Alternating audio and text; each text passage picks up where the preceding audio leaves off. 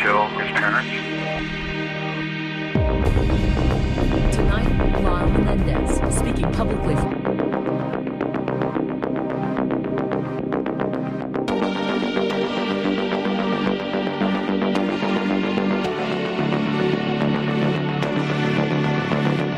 To me, it was like a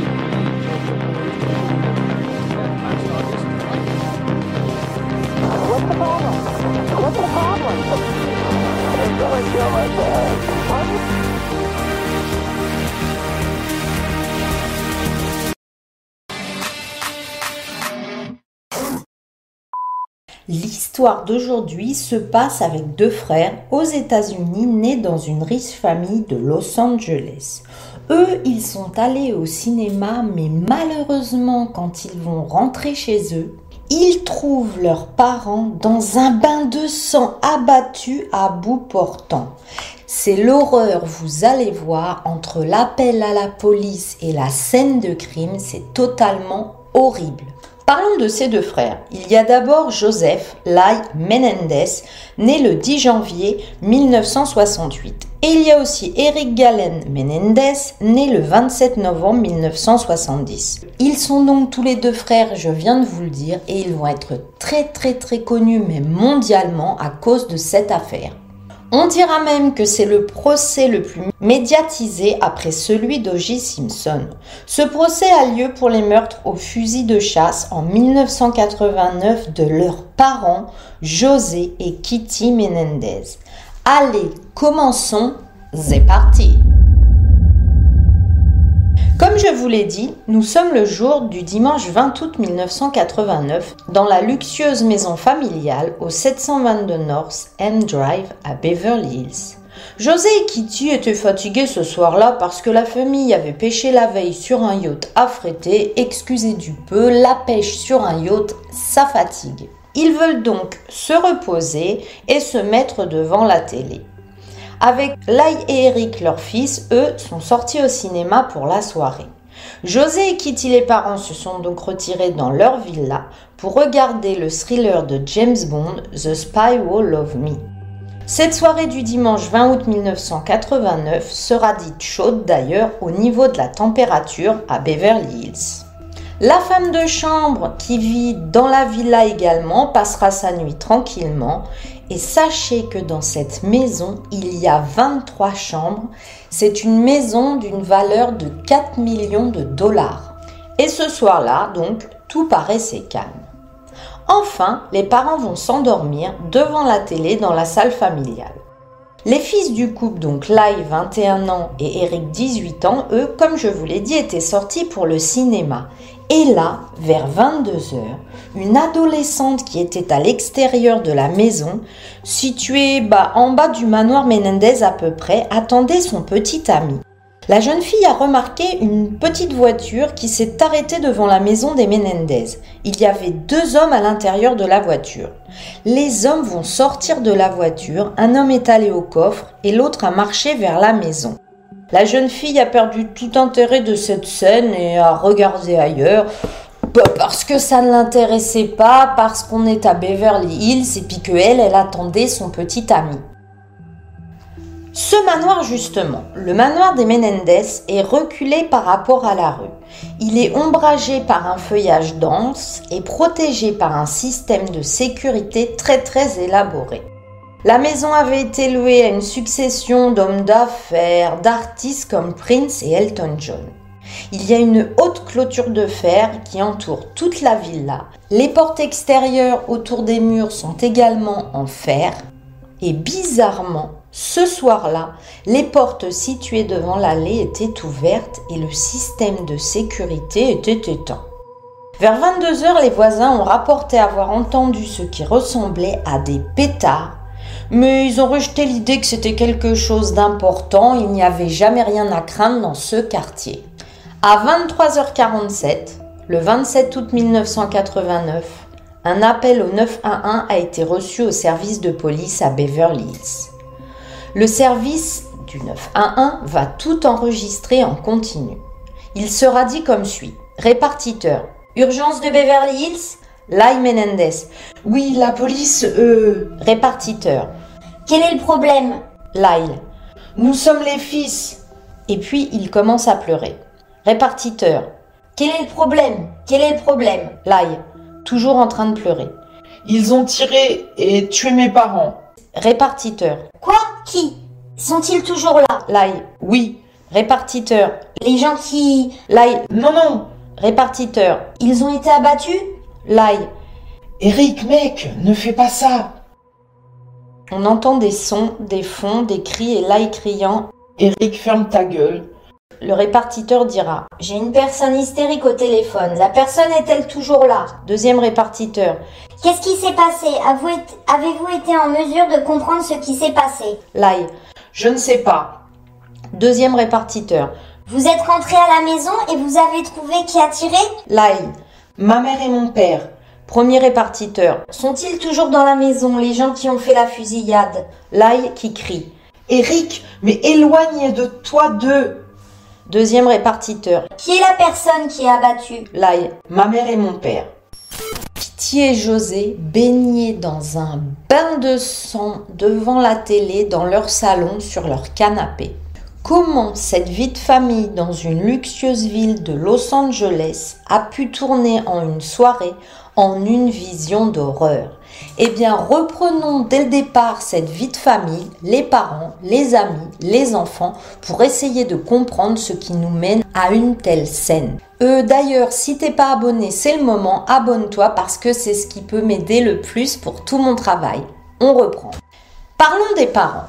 Bien qu'elle ait 47 ans, Kitty était toujours très très attirante. Elle avait les cheveux blonds et les yeux verts. Lui, à 44 ans, José pouvait passer pour quelqu'un de beaucoup plus jeune. Il avait la tête couverte de cheveux noirs épais et il était en bonne forme physique car il jouait souvent au tennis. Parlons tout d'abord de leur enfance. José est né en 1944 dans une famille de classe moyenne à Cuba. Son père était un joueur de football, bien connu aussi parce qu'il avait un cabinet d'expertise comptable. Sa mère était une nageuse qui a été élue au temple de la renommée sportive de Cuba. José avait deux sœurs aînées, Teresita, connue sous le nom de Terry, et Martha. Bien que la famille ne soit pas riche, les réalisations des parents de José dans le sport leur ont garanti une place dans la haute société cubaine. José avait 5 ans de moins que Terry et a été gâté et adoré par sa mère. José n'a pas réalisé son rêve d'être dans une grande université, mais il a quand même eu son diplôme d'un collège de la Ivy League. José a remporté une bourse d'études sportives en natation, mais il n'aimait pas cette université, comme je vous l'ai dit avant, puisque ce n'était pas son rêve. Puis, il va finalement quitter l'athlétisme et ses études. Et là, il y avait une personne qui faisait du bien à José. Elle s'appelait Kitty Anderson. Kitty, elle, elle est née en 41. C'est la plus jeune des quatre enfants. Pendant sa petite enfance, la famille de Kitty était de la classe moyenne. Son père possédait une entreprise de chauffage et de climatisation il s'est très bien débrouillé pour élever toute sa petite famille. Bien que la famille de Kitty semblait aimante et proche, le père de Kitty battait sa mère et même parfois devant leurs enfants, ce qui laisse de très violents souvenirs de famille à Kitty. Charles Andersen a également battu ses enfants avant que Kitty, sa fille, n'entre au lycée. Son père a quitté sa mère pour une autre femme, et heureusement. Afin de subvenir aux besoins de la famille, la mère de Kitty a travaillé pour United Airlines à l'aéroport de Midway en dehors de Chicago. Les parents de Kitty ont finalement divorcé et cela laissera de grosses cicatrices émotionnelles à Kitty. Tout au long de son enfance, Kitty sera une jeune fille déprimée, douce, effacée et très hum, prostrée. Elle avait peur qu'on la tape puisqu'elle avait eu ben, justement le modèle de son père sur sa mère. Le père de Kitty s'est remarié et a continué à vivre à Oakland. Sa mère ne s'est jamais remariée, elle est devenue amère et déprimée par le divorce et l'échec de sa famille. Kitty a grandi convaincue que le divorce était la pire chose qui puisse arriver dans la vie d'une femme. Kitty, elle, elle détestait son père. D'ailleurs, elle n'avait plus de contact avec lui. Au cours de sa dernière année de lycée, elle a rencontré José. Kitty va gagner beaucoup de confiance en elle grâce à sa participation à diverses activités. Au cours de la dernière année 1962, Kitty avait assez de confiance pour gagner le concours de beauté de Miss Oaklawn. Et comme je vous l'ai dit, Kitty et José donc se sont rencontrés. Après peu de temps, Kitty et José sont devenus inséparables. Pour José, Kitty était attirante, non seulement physiquement mais aussi mentalement. Kitty était la fille parfaite, il fallait l'épouser. En remportant Kitty, lui, José, se sentait l'homme parfait avec la femme parfaite. Il se sentait aussi accompli que tout ce qu'il voulait accomplir dans la vie. Kitty, elle, estimait qu'il y avait une profondeur d'âme chez José, que peu de gens comprenaient ou appréciaient. Elle voyait en lui ce que personne ne voyait. Elle a vu quelqu'un qui était prêt à travailler dur, à surmonter les difficultés. José commença à expliquer à Kitty son plan d'avenir pour faire de grandes choses dans le monde des affaires. Lorsque José et Kitty ont été vus ensemble autour du campus du sud de l'Illinois, les gens s'arrêtaient et les regardaient fixement. Après tout, c'était au début des années 1960 et ce n'est pas du tout comme maintenant, à cette époque. Le racisme faisait bon train et les a priori aussi. Ils vivaient dans une petite ville conservatrice du sud de l'Illinois et des personnes d'origine technique différentes ne doivent pas se mélanger. La relation entre José et Kitty a causé des problèmes à leurs deux familles. La famille de Kitty a été surprise bah, qu'elle ait choisi un adolescent cubain la famille de José pensait que Kitty était bien au-dessus de son statut social parce que, bah, eux, ils étaient cubains. Les parents de José pensaient aussi qu'à 19 ans, José était trop jeune pour se marier. À peu près au moment où Kitty a obtenu son baccalauréat en sciences et communications, José et Kitty se sont échappés et se sont mariés secrètement en 1963. Après leur mariage, José et Kitty ont déménagé à New York. Les parents de José avaient fui Cuba, sa mère en 1961 et son père peu de temps après. Ils s'étaient tous installés à New York. José a abandonné sa bourse d'études et il a monté son affaire tandis que Kitty a trouvé un emploi dans l'enseignement primaire. Dès le début de leur mariage, Kitty a toujours donné à José sa dose de liberté. Comprenez là que José bah, avait des aventures avec d'autres femmes. Kitty le savait, mais elle ne disait rien pour elle, ce qui comptait, c'est d'avoir un mari aimant, un mari qui travaille, un mari qui rentre tous les soirs à la maison et avoir un mariage solide. José, donc, a acquis un certain nombre de maîtresses et sa plus longue liaison fut celle commencée en 78 avec une femme nommée Louise. C'était une femme d'affaires aux cheveux bruns et qui avait confiance en elle. Louise et José ont voyagé ensemble, se sont amusés en couple et sont même venus dans la maison de la famille quand Kitty n'était pas là. José se souciait profondément de ses sentiments pour Louise, mais il n'a jamais pensé à quitter Kitty. Il n'a même non plus jamais envisagé de mettre fin à sa liaison avec Louise. José se sentait bien avec l'une et l'autre des deux femmes. Puis, en 80, Kitty à un moment elle en a eu marre tout de même, elle s'est rebellée et elle est partie de la maison. José a fait des pieds et des mains pour la faire revenir dans leur luxueuse villa. Comment vont-ils élever leurs deux fils? José s'est consacré à élever ses fils et qu'il réalise tous ses rêves à lui. Il voulait qu'il poursuive son héritage. Parce que José s'était frayé un chemin dans l'échelle de l'entreprise, il a compris qu'il y avait un moyen plus facile et plus raffiné d'atteindre le sommet, et il a entrepris de former ses fils à atteindre ce sommet. Quand les frères étaient jeunes, José avait des règles pour tout. Leur père leur disait comment manger. Leur père leur disait comment passer leur temps, ce qu'ils devaient lire, ce qu'ils devaient même penser. Chaque heure de chaque jour devait être comptabilisée, surveillée. José et Kitty n'ont pas tenu compte du fait qu'ils avaient affaire à de jeunes enfants et ils n'ont pas non plus considéré que leurs enfants pouvaient être imparfaits, qu'ils pouvaient avoir des défauts et avoir juste envie bah, de décider par eux-mêmes ce qu'ils avaient envie de faire. Non, ils les ont gérés presque comme des athlètes, des sportifs.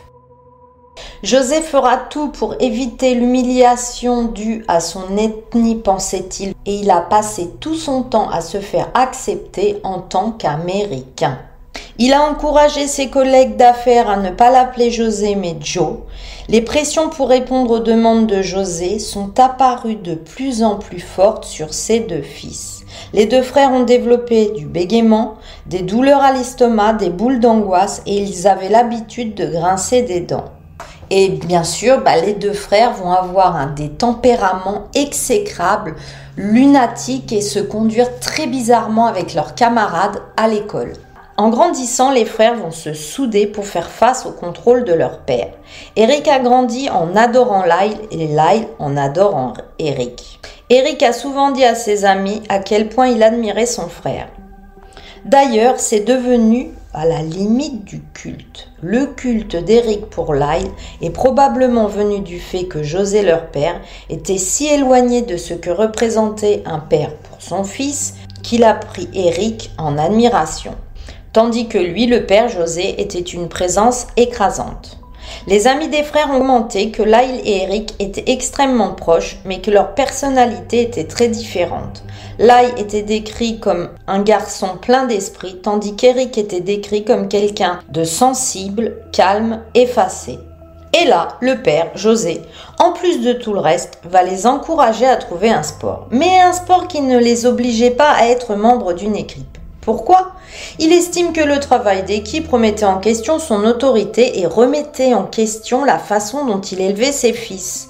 Au moment où Lyle avait 12 ans et Eric 9 ans, ils vont choisir le tennis. Mais qu'en est-il bah, de ces deux frères et de leur réaction vis-à-vis d'un père aussi prégnant?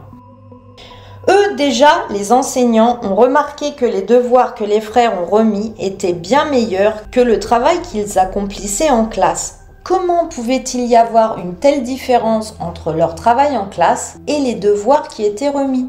Les enseignants ont également remarqué que les frères étaient immatures par rapport à leurs camarades de classe. À l'âge de 14 ans, Lyle mouillait toujours son pantalon et il jouait avec des petits animaux en peluche.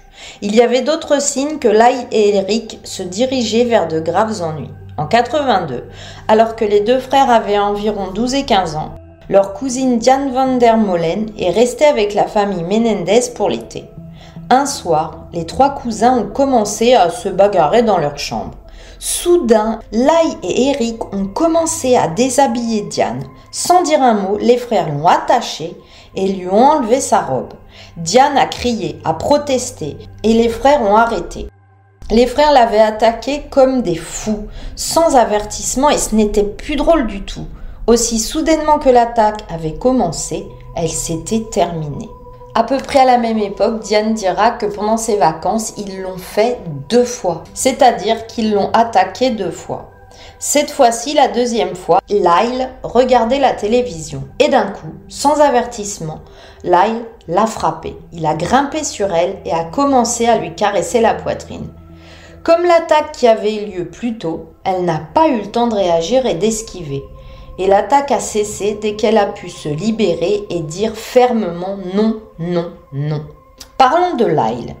La première romance amoureuse de Lyle est venue quand il avait 15 ans. Sa relation avec sa petite amie Stacey Feldman était aussi innocente et chaste que les attaques précédentes contre sa cousine avaient été perverses et violentes. Lyle et Stacy ont parlé de se marier et d'avoir des enfants et tous deux étaient dans un romantisme et une douceur permanente. Lyle lui offrait des bijoux et d'autres cadeaux. Mais Stacy a mis fin à leur relation lorsqu'elle est allée à l'université. Lyle était blessé par le rejet de Stacy et il a essayé de la reconquérir. Stacy n'était pas intéressée et Lyle est passé à autre chose. Puis, Lyle va être accepté à Princeton en 87 grâce à sa grande capacité à jouer au tennis plus que sur ses résultats scolaires. Au cours de l'été 87, Lyle a une petite amie, Jamie, et ils vont annoncer qu'ils se fiancent. Cette annonce a hérité leur père José. À 19 ans, José a estimé que son fils était bien trop jeune pour se marier. Peu de temps avant que Lyle ne commence à Princeton, José, donc qui était contrarié, a secrètement pris des dispositions pour envoyer son fils dans une sorte de tournée européenne de tennis l'éloignant ainsi de sa fiancée et espérant qu'ainsi peut-être il rencontrerait quelqu'un d'autre. José pensait donc qu'une fois que Jamie était hors du tableau, là il pourrait se concentrer sur Princeton sans aucune distraction.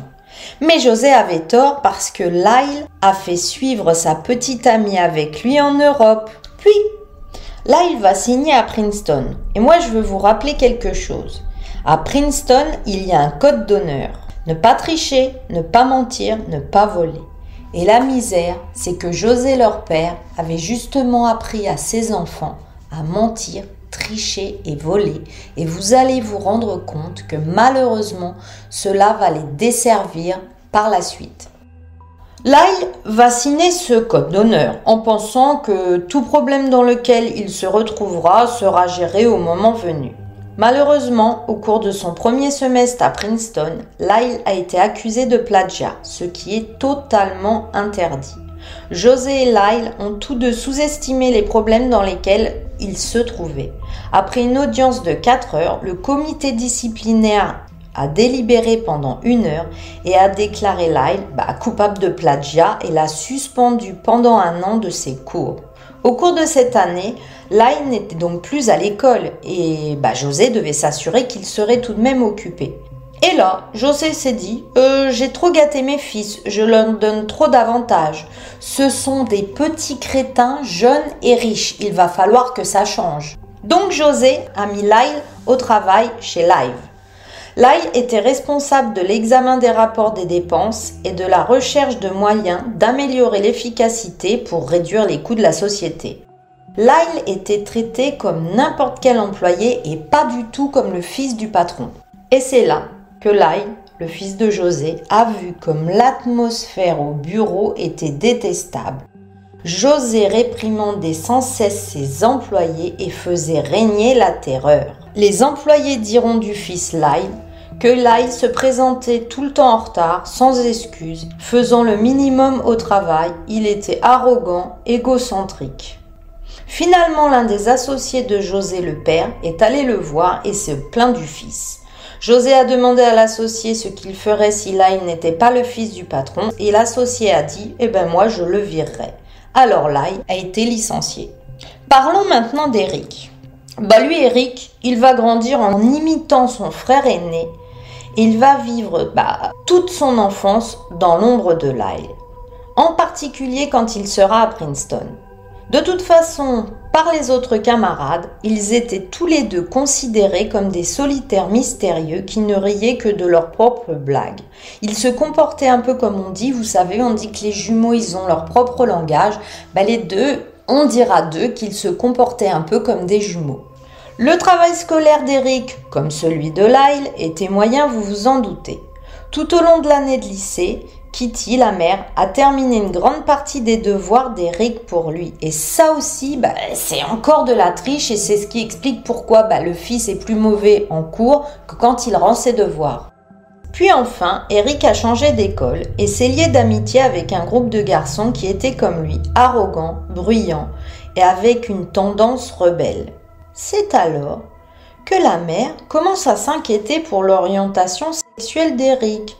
Depuis un certain temps, elle se pose des questions. Pourquoi traîne-t-il tout le temps avec des garçons et non pas avec des filles? Elle redoute surtout la réaction du père s'il venait à s'en apercevoir. Et là, Kitty en est sûre. Mon fils est homosexuel. Lorsqu'ils ont déménagé à Calabasas, Kitty a donné à Eric l'ordre de se trouver une petite amie tout de suite. Elle lui laisse six mois. Alors Eric, lui, va obtempérer et trouver une fille plus âgée à Calabasas Heights. Mais leur relation, vous vous en doutez, a été de courte durée. Lors d'une fête, Eric et la fille se sont disputés et Eric a enfermé la fille dans une pièce, il ne voulait plus la laisser partir. Elle a crié, crié, mais Eric ne la laissait pas sortir. Finalement, au bout d'un moment, il la libérera. La fille, elle, elle en pouvait plus, elle en avait ras-le-bol d'Eric. Plus tard, elle s'est rappelé qu'il était l'un des gars les plus étranges qu'elle n'ait jamais rencontrés. Elle dira comme les autres qu'il était arrogant, confiant, mais qu'au fond, il avait beaucoup de problèmes intellectuels et de toc. Eric va avoir plus tard une autre petite amie, Janice, que Kitty et José. Alors là, il l'adore. Janice, il l'adore, contrairement aux copines de Lyle. En juillet 88, Eric et Lai ont commencé à entrer par effraction dans des maisons à Calabasas. Oui, oui, vous avez bien entendu les deux frères là. Ils ont le passe-temps de rentrer dans des maisons par effraction. Les frères ont cambriolé les maisons appartenant aux parents de leurs amis et ont été surpris avec de grandes quantités d'argent et de bijoux qu'ils avaient volés. Les frères avaient trouvé ainsi une source facile pour se procurer de l'argent puisque, comme je vous l'ai dit, le père ne leur donnait pas facilement de l'argent, il ne voulait pas que ce soit des gosses de riches. Le montant d'argent et de bijoux que Lyle et Eric ont volé a été estimé à 100 000 dollars. C'est assez grand pour être classé comme un crime appelé cambriolage de grand vol.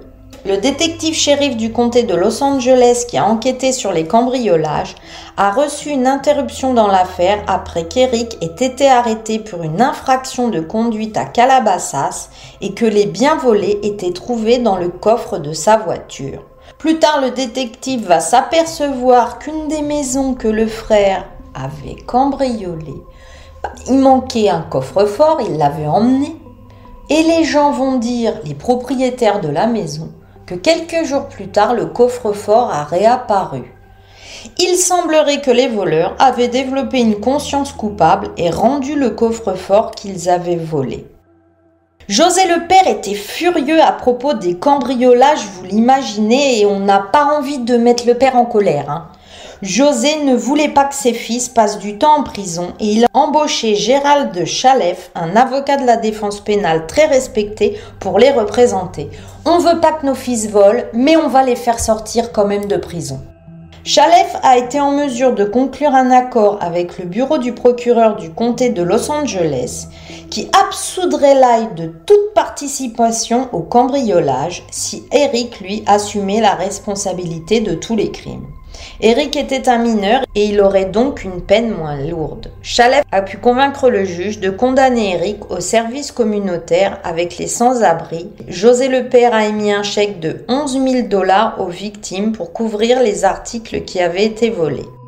Maintenant que vous connaissez tout le contexte familial, comment les parents se sont rencontrés, comment malheureusement les enfants ont été élevés, que la mère bah, a passé son temps à être une femme trompée, que le père était potentiellement violent aussi bien bah, sur le mental des enfants que physiquement, revenons à l'autopsie.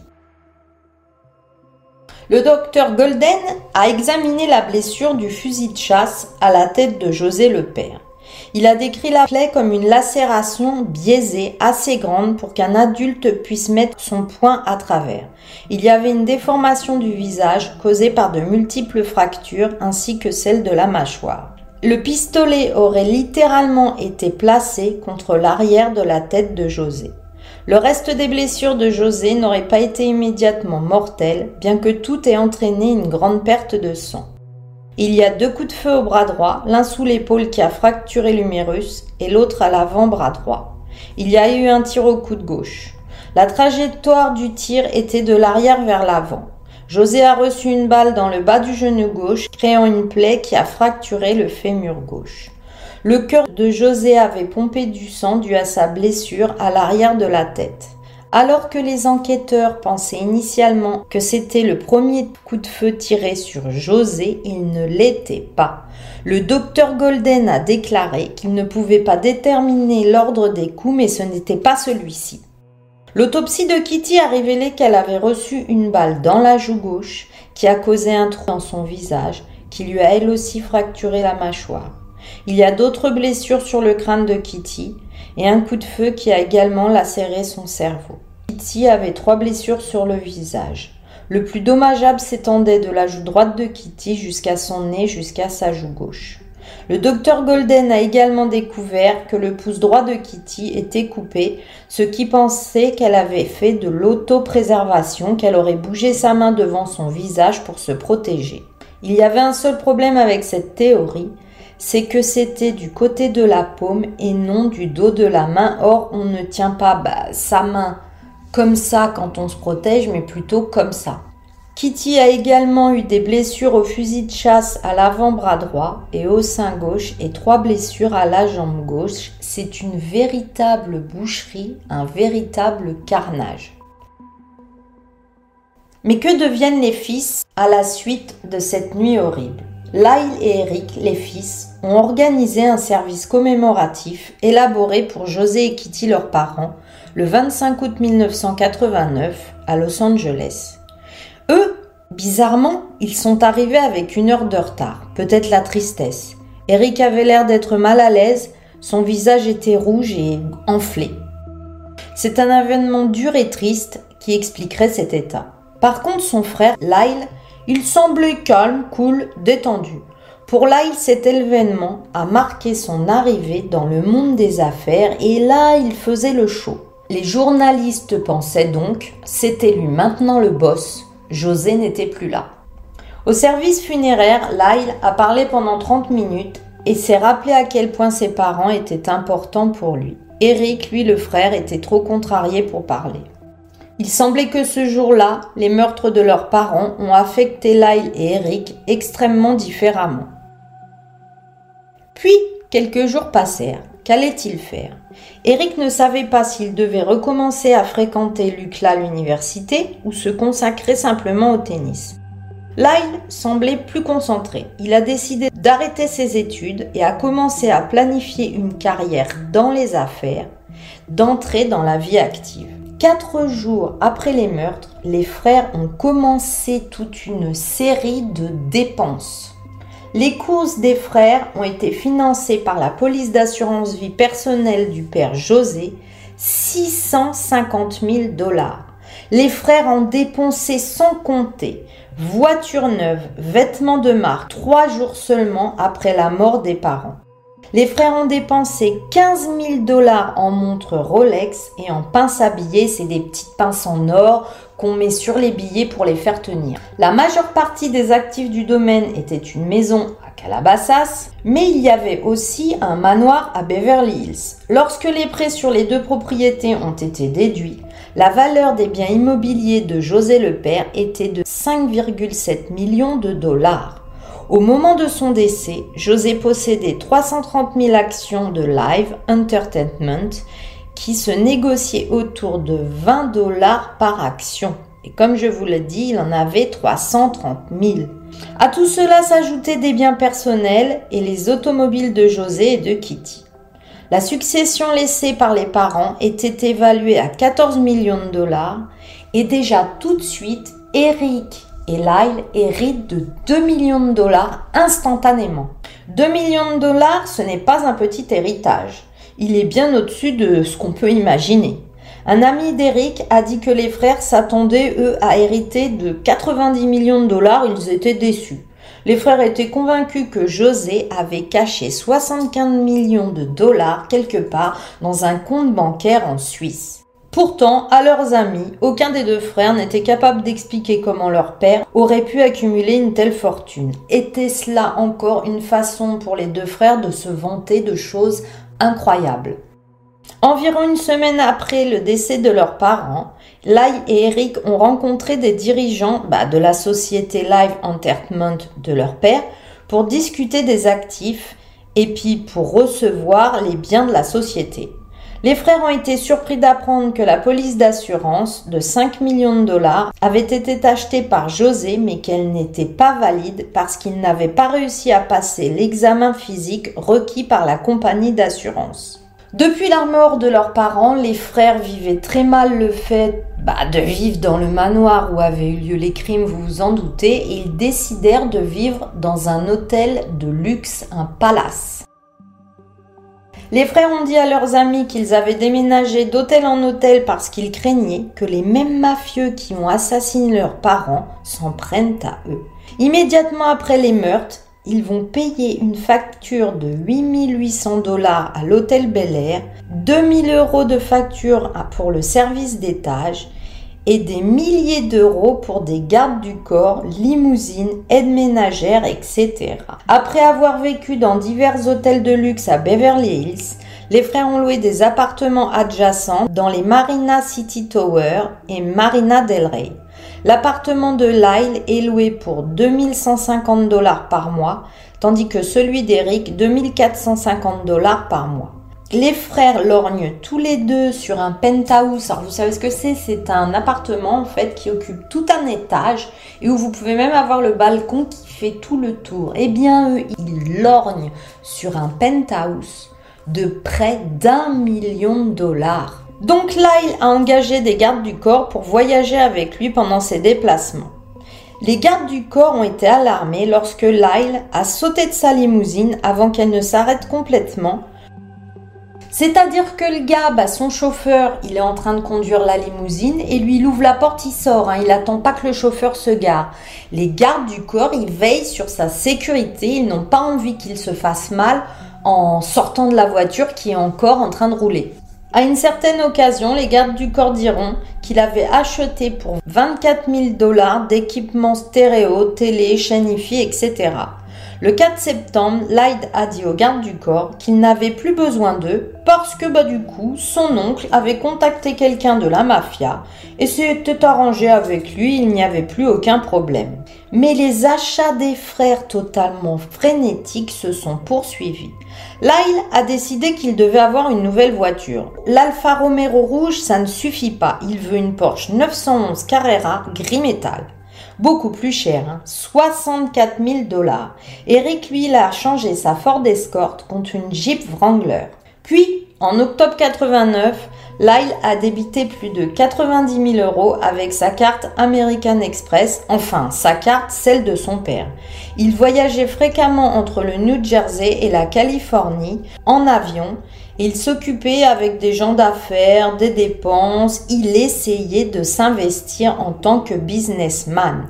Il louera même pour se faire un bureau pour 3000 dollars par mois dans un centre commercial. Le bureau était donc utilisé pour ses business. Et puis, les frères vont avoir d'autres rêves toujours plus. Lyle a acheté un restaurant, le Café Snack Shop à Princeton, spécialisé dans les ailes de poulet épicées. Lyle a payé 550 000 dollars pour le Chucks, que le propriétaire du Teresa's Pizza pensait bah, que c'était ridicule et qu'il valait deux fois moins. Beaucoup de gens pensaient que Lyle, là, il est en train de perdre la tête et qu'il faisait tout et n'importe quoi. Mais bon, ses oncles vont l'aider et autoriser cette vente ils vont contracter avec lui un prêt pendant la succession pour financer l'accord. Après avoir acheté le restaurant Chuck's, Lai a annoncé qu'il voulait ouvrir un deuxième emplacement dans un centre commercial voisin. Il envisageait d'ouvrir des sites près d'Ucla et puis un autre près du Nouveau-Brunswick. Finalement, il a voulu ouvrir un Mr. Buffalo's tous les deux mois. Là, il, était rendu. Hein. Il ouvrait, il ouvrait à gogo et l'argent coulait à flot. Eric, lui, il en a également profité. Lui, carrément, il va se mettre mécène. Il va parrainer un concert de rock au Palladium de Los Angeles. Il va donner 40 000 dollars à un partenaire comme la moitié du paiement nécessaire pour ce fameux concert eh ben, le partenaire va disparaître avec l'argent d'Eric et il n'y aura jamais de concert. Du coup, bah, Eric a décidé qu'il n'était pas fait pour le monde des affaires, ni pour l'université d'ailleurs, et il va retourner à sa carrière de joueur de tennis. Et là, il veut être le plus fort et toujours plus, il va embaucher un coach personnel pour le tennis et le payer 60 000 dollars à l'année. Eric et l'entraîneur vont commencer à voyager beaucoup, séjournant dans des hôtels luxueux, dépensant à gogo et jouant peu au tennis en fin de compte. Mais parlons de ce procès bah, par rapport au meurtre. Tout d'abord les témoignages des fils, puisque ce sont bien eux qui sont arrivés sur les lieux et ont découvert leurs parents dans une mare de sang. Lors de leur procès, Eric a dit qu'il avait repéré une cartouche de fusil de chasse qui était sur le sol et allait savoir pourquoi, dès qu'un policier avait le dos tourné, il a mis la coque de cartouche dans sa poche. Je vous avais dit aussi que la sécurité au domicile était à un niveau élevé, et eh bien ce jour-là, elle était éteinte. À noter quand même que José avait la fâcheuse tendance à d'éteindre ce système d'alarme et de laisser les portes ouvertes, même après que sa Mercedes avait été volée quelques jours avant. Par contre, Kitty la mère, elle était agitée dans cette période, hein, la période qui a précédé les meurtres. Elle verrouillait les portes et surtout celle de sa chambre et elle gardait un fusil à côté de son lit. Il était clair que quelque chose la troublait. La mère dira même à son psychiatre quelques semaines avant qu'elle pensait que ses fils étaient des psychopathes. Les procureurs vont bien sûr parler du million de dollars de dépenses les six premiers mois en tant qu'orphelin. La police dira qu'elle ne les a pas soupçonnés tout de suite avant que Eric avoue avoir tué ses parents à son psychiatre. Le 8 décembre 92, les frères Menendez ont été inculpés par le grand jury du comté de Los Angeles pour avoir assassiné leurs parents. Et le meurtre de leurs parents est la nouvelle à sensation nationale voire mondiale en 1993. Mais L'avocat de la défense du jeune frère Leslie Abramson est devenu célèbre pour sa défense flamboyante avouant que les frères ont été poussés au meurtre de leurs parents pour leur survie, parce que cela faisait des années que le père José les abusait intimement. Les deux frères assurent qu'ils ont agi en état de légitime défense face aux abus répétés de leur père et à la folie de la tyrannie de leur mère. À l'époque, ils expliquent avoir eu peur d'être tués par leurs parents s'ils révélaient les abus intimes dont ils étaient victimes depuis tout petit. Malgré tout, et à ce jour, il n'y a aucune preuve qu'ils aient été maltraités. Un avocat de l'accusation dira même Cela n'est jamais arrivé, j'en suis persuadé, c'était juste une question d'argent, ces allégations sont gratuites, ils voulaient juste l'argent. Mais selon Diane van der Molen, la cousine des deux frères, des abus intimes auraient bien eu lieu. Elle dira Je me souviens une nuit, Lyle est venu me voir. Il est devenu très sérieux et m'a demandé s'il pouvait dormir dans mon lit parce qu'il avait peur de rester dans sa chambre parce que son père le touchait et il m'a montré ses parties intimes. Si les frères Menendez étaient des femmes, croyez-moi, aujourd'hui, ils seraient libres. Malgré la théorie de la défense concernant les abus intimes des frères Menendez, les casiers judiciaires des frères ont été passés au crible et l'évasion de la violence parentale ne sera pas retenue. Et je vais maintenant vous raconter en détail ce qui se serait passé cette nuit-là selon l'accusation. José a reçu une balle à l'arrière de la tête avec un fusil de chasse. Il était sur le canapé. Puis il a reçu une balle dans la jambe, ce qui a fait que sa jambe s'est brisée. Elle, Kitty, a glissé dans le sang de son mari, voulant s'échapper, et elle a reçu plusieurs balles, elle-même dans la tête, le bras, la main, la jambe, la poitrine et le visage, la laissant totalement méconnaissable. Tous les deux ont ensuite été abattus encore les frères sont ensuite partis du lieu de la scène de crime, ont jeté leur fusil de chasse sur Mulholland Drive ou ailleurs et ont acheté des billets dans un cinéma local, voyant le film License to Kill pour l'utiliser comme alibi. Puis à 23h47, les frères sont rentrés chez eux et ils ont appelé le 911. C'est ce qui se serait passé donc selon l'accusation. Le procès s'est terminé par deux jurys. Bien que les frères aient été jugés ensemble, chacun avait un jury distinct. Le procureur de Los Angeles, Gilles Gargetti, a immédiatement annoncé que les frères seraient de nouveau entendus pour une autre détermination de peine. Le deuxième procès a été moins médiatisé, hein. en partie parce que bah, là, il n'y avait pas les caméras de télévision dans la salle, donc les gens ne pouvaient pas suivre le procès de chez eux à la télévision. Les deux frères ont été reconnus coupables de deux chefs d'accusation de meurtre au premier degré et de complot en vue de commettre un meurtre. Dans la phase de peine du procès, le jury n'a pas soutenu les condamnations à mort pour les frères, mais a plutôt renvoyé des recommandations de prison à perpétuité. À noter que le jury a déclaré plus tard qu'à aucun moment ils n'ont retenu l'idée d'abus intimes sur les deux frères. Ils ont simplement retenu les antécédents de violence et de prégnance du père. Le 2 juillet 1996, Westberg a condamné Lyle et Eric Menendez à la prison à vie sans possibilité de libération conditionnelle. Le 10 septembre 1996, le département des services correctionnels de Californie a séparé les frères pour leur détention, les envoyant dans différentes prisons. Ils sont classés tous les deux comme des détenus à sécurité maximale. Mais qu'en est-il de leur vie en prison? Parce que vous allez voir, il s'en passe des choses. Depuis leur entrée en prison, les deux frères se sont mariés, même si la Californie n'autorise pas les visites conjugales, bah, ils ont réussi à se marier.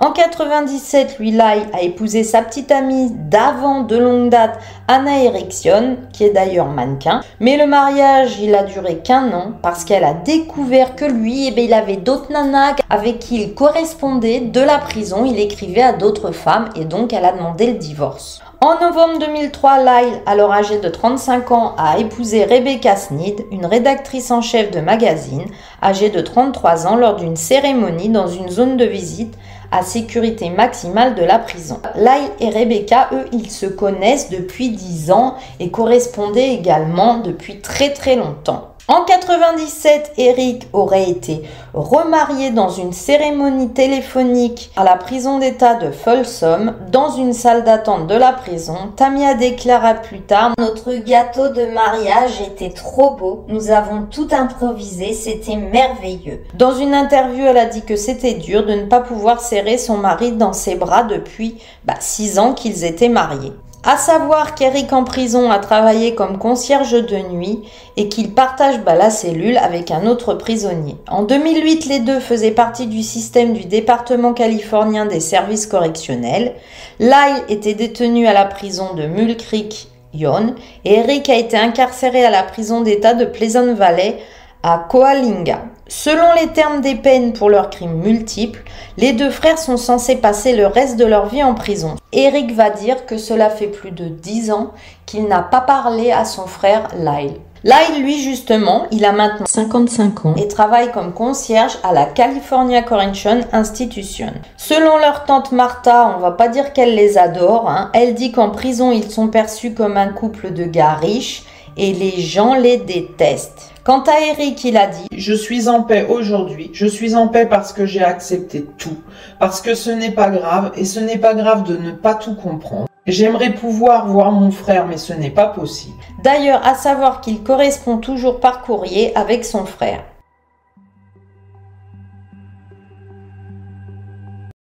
Voilà, cette horrible histoire est finie. Bon bah d'abord dis-moi si tu la connaissais, je pense que oui parce qu'elle est hyper connue. Mais comme vous m'aviez dit que vous aimeriez une vidéo hyper longue, ben, les histoires longues, c'est bien souvent des histoires connues. Et puis parce que Netflix va faire une série sur le sujet. Et moi, je voulais être avant eux. Hein. Moi, là, la Cécile, elle est avant Netflix. Bon, bah, dis-moi si tu la connaissais et dis-moi Bon, bah, si tu penses qu'ils sont coupables, mais dis-moi si tu ne trouves pas ça dingue, à quel point les détenus, hommes ou femmes d'ailleurs, hein, plaisent. Ils sont tout le temps remariés, mariés, mariés. Ils reçoivent des courriers de femmes et d'hommes qui sont fous amoureux d'eux. Dis-moi ce que tu penses de tout cela. Bon, comme cette histoire se passe à Los Angeles, Beverly etc., laisse-moi un emoji étoile. Je voulais encore vous remercier pour tous vos commentaires, pour votre soutien et vos abonnements. Et si tu n'es pas abonné, mais abonne-toi, c'est la meilleure chose que tu puisses faire pour m'aider. Bon, moi je fais un petit aparté hyper important. Je voulais vous parler de Caro, Caro Journal True Crime 2, qui m'a beaucoup, beaucoup aidé euh, pour remettre ma chaîne en question, pour plein, plein de choses. Elle est d'une aide incroyable. Donc, allez la voir sur son Instagram, Caro Journal True Crime 2. Elle relate bah, tout sur les youtubeurs, les affaires qui se passent dans ses stories et c'est une nana en or. Si jamais un soir tu veux regarder la télé déjà, pense à fermer la porte et à regarder derrière toi. Je vous souhaite plein plein plein de bonnes choses d'ici la prochaine vidéo mes zigotos. Bye bye